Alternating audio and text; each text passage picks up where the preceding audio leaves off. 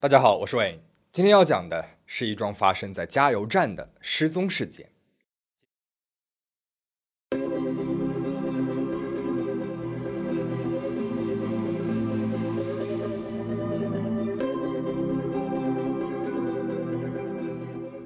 杰西卡·西加林和男朋友以及他们三岁的儿子一起生活在美国密歇根州的诺顿海岸。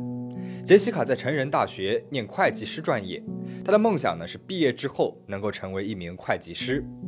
平日里面，她会去家附近的加油站打工赚取自己的学费。然而，在杰西卡二十五岁的这一年，也就是二零一三年的四月二十六日，这一位年轻的妈妈再也没有出现在人们的视野里了。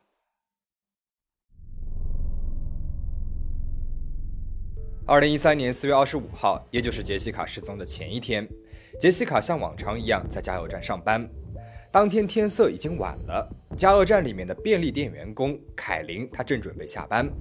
下班之前，她和杰西卡拉着家常。凯琳无意间聊起来，这座加油站也太简陋了，连一个监控都没有。她对杰西卡说：“你一个年轻女孩子，晚上独自在这里上班也太危险了。晚上十一点半才下班，你应该让你的男朋友来陪你上夜班，或者至少应该让他来接你。”可凯琳没有想到，她的这一番话被一个正在店里面买东西的男人给听见了。那个男人转过身，很阴森森地说了一句：“他不是一个人，他会有客人照看他的。”听到这句话，杰西卡对着凯琳连连摇头，暗示她不要说话了。不知道是不是凯琳的错觉，他甚至觉得杰西卡浑身都颤抖了起来。凯琳收拾好了东西，下了班。离开加油站之后，他脑子里面一直想着杰西卡刚才的反应，他越想越不对劲，于是他又开了回来，在附近停下了车，一直盯着加油站的位置，直到那名奇怪的男顾客带着一罐汽水离开，并且确认杰西卡安全下班回家之后，他才离开。第二天，凯琳在家休息；第三天，他去加油站上班，却听说了杰西卡失踪的事情。四月二十六日下午四点三十五分，杰西卡来到加油站轮班。有目击者说，当时杰西卡正在加油站外面给一辆汽车加油的时候，一辆银色的皮卡驶入了加油站。杰西卡呢，就像是遇到了一位老朋友一样，和那个司机有说有笑的聊起了天。整个下午，加油站没有任何异常。下午五点到晚上十一点之间。都有顾客确认自己看到杰西卡出现在了加油站，并且没有任何的异样。然而，就在几分钟之后，奇怪的事情发生了。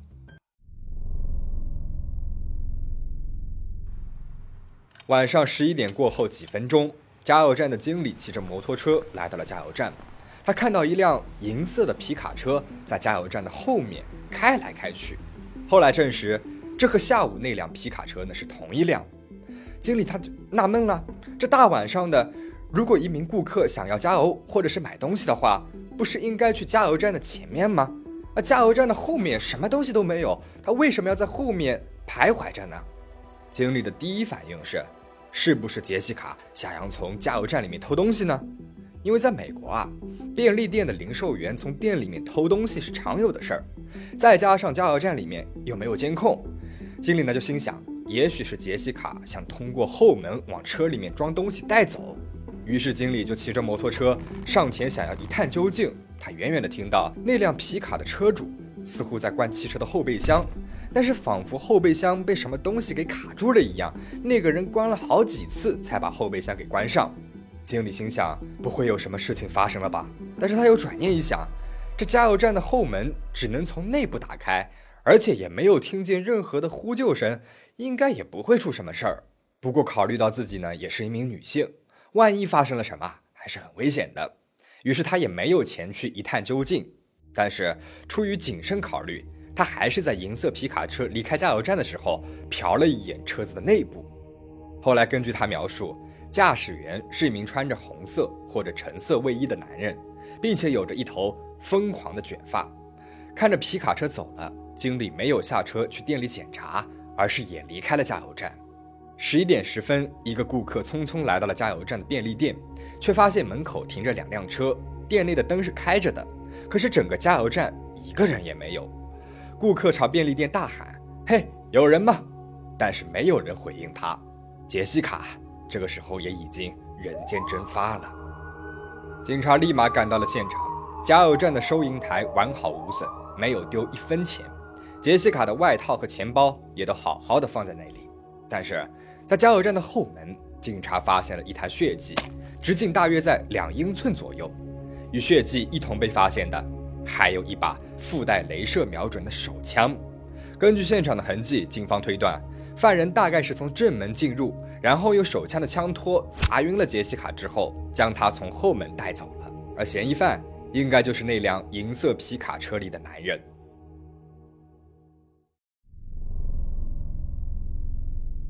根据经理的描述，警方草草地画了一张嫌疑人的肖像：大个子的白人，三十到四十岁，浅棕色的中分卷发。案发时穿着亮红色或者是亮橙色的卫衣。之后，警察开始了全城的搜索。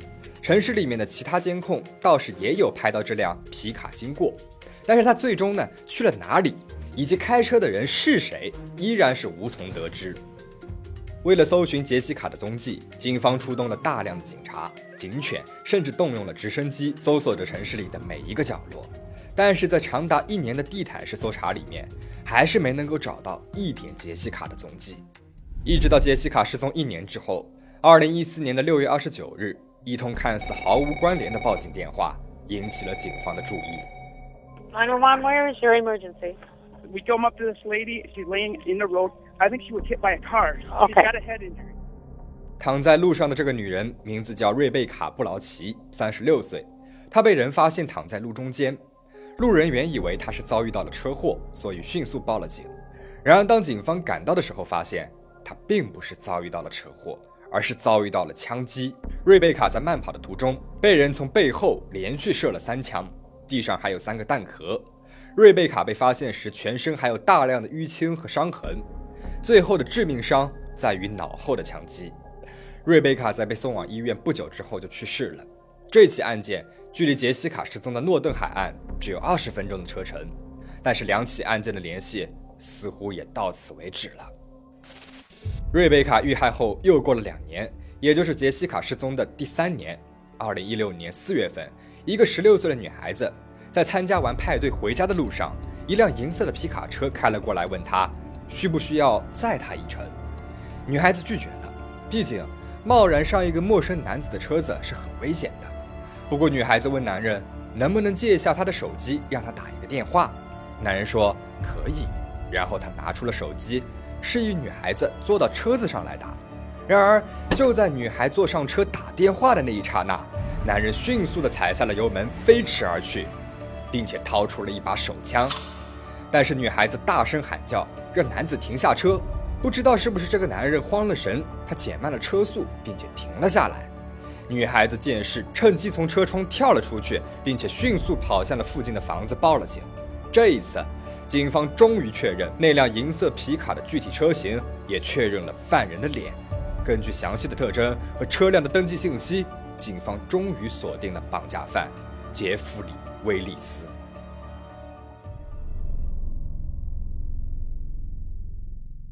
考虑到杰西卡失踪案里面也有一辆银色的皮卡车。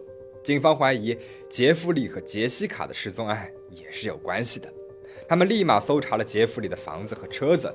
在搜索的过程当中，警方发现杰弗里的汽车里面有各式各样的毒品，以致幻类毒品为主。车上还发现了大量的绳索、手铐以及一系列涉及虐待的成人用品。同时，车子上面还有一把点二二口径的手枪，这和瑞贝卡遇害案现场的那三个散落的弹壳完全匹配。一次绑架失败，让警方一口气破了三个案件，揪出了这个潜伏着的连环杀手。杰弗里家里的东西更是让人触目惊心，他的电脑里面存满了各种各样儿童和妇女被捆绑、虐待、绑架，甚至是虐杀的视频。其中有一些呢是演的，但是也有一些是真实的。警方还在他的移动硬盘中找到了两个文件夹，JSH 和 RSB。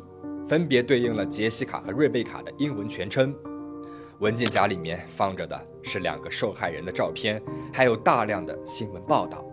杰弗里甚至还用杰西卡的英文全拼和她的失踪日期注册了一个色情暴力的网站，几天之后，杰弗里·威利斯被指控为暴力伤害、绑架以及一级谋杀罪名。密歇根法院对其下达了终身监禁的判决，并且终身不得假释。就在杰弗里被逮捕的一周之后，杰弗里的表哥凯文也被逮捕了。在警方审讯杰弗里家人时，表哥凯文和警方开了一个匪夷所思的玩笑。初次审讯时，凯文声称自己曾经和表弟一起搬运了杰西卡的尸体，然后他又转头说：“我是开玩笑的。”警方在不确定他陈述的真伪之下，对他进行了进一步的审问和调查。于是，在调查关于瑞贝卡一案的细节时，警方发现凯文披露了很多关于案件的细节，而这些细节是警方从来没有向公众公布的。也就是说，如果他没有真正的参与这起案件的话，他根本是无从得知。他试图用开玩笑的方式跟警方打了一个反逻辑，然而在重重线索的指向下，他最终还是被定罪了。不过，他承认他并没有参与对这些受害者的虐待和伤害。他仅仅只是帮他的表弟隐瞒了犯罪的细节而已。凯文最终被判刑五年的社区服务，并且佩戴 GPS 电子脚铐。那么至此，案件终于告一段落了，受害者的冤魂得以昭雪，凶手也得到了应有的惩罚。警方在后续的调查当中发现，其实杰弗里的变态心理早就在他早期的经历当中可见一斑。杰弗里曾经是一所小学的门卫。虽然有点自命不凡，但是他很热心，也乐于助人，甚至还挺受欢迎的。但是学校的校长发现啊，他经常出入学校的电脑教室，这对于一个门卫来说是有点反常的。直到有一次，校长和几名同事一起翻阅了他在学校电脑教室的浏览记录，发现他在浏览大量的黄色网站，于是他被辞退了。二零零七年，他还在山姆超市秘密跟踪一个女士，一直到停车场。还用手机一直在录像，后来被女士发现，闹到了警察局，但是最终呢也不了了之了。然而，一直到杰弗里被逮捕之前，身边的人还一直以为他是一个好人。虽然他有些举动让人匪夷所思，但是没有人把这些理解成是他性格里面的阴暗面。高中的时候，杰弗里是学校里优秀的短跑运动员，他很瘦，跑得很快，长相呢也很英俊，学习成绩也不错。是标准的美国邻家大男孩的样子，但是一个和杰弗里高中时约过会的女士回忆说，当年自己十四岁，杰弗里比他大两岁，杰弗里那个时候就觉得自己很了不起，认为自己是女孩子们的大众情人。有一次，杰弗里送她回家，在车子上面对她动手动脚，让她感觉很不舒服。他让杰弗里住手，杰弗里虽然停止了，但是很生气，甚至对他大发雷霆。俩人呢也因为这个关系就此分手了。杰弗里被逮捕之后，立马给自己的好朋友肖恩打了一个电话。肖恩他是一个警察，在调查杰西卡失踪案的警察局里面工作。Listen, I've been arrested. I'm here down at the jail. I need you to go get. I need you to tell that she needs to either come down and. I don't know what's going on. So, um, and then I need you to go make sure Hank is okay. I guess. Apparently they're at the house and uh, they. my van and all kinds of so。另外值得一提的是，杰西卡失踪那一天，杰弗里本来应该是去工厂上班的，但是从那天起，他连续两天没有出现在工厂里面。或许，如果工厂里的人有注意到这一点的话，并且能够告诉给警方，第二个受害者瑞贝卡就不会遇害了。其实，当初在便利店里面对杰西卡发出那句诡异的对话，他会有顾客照看他的人。就是杰弗里·威利斯，而这家加油站的老顾客们也都有注意到，这位男性他似乎光顾这家小便利店有点过于频繁了。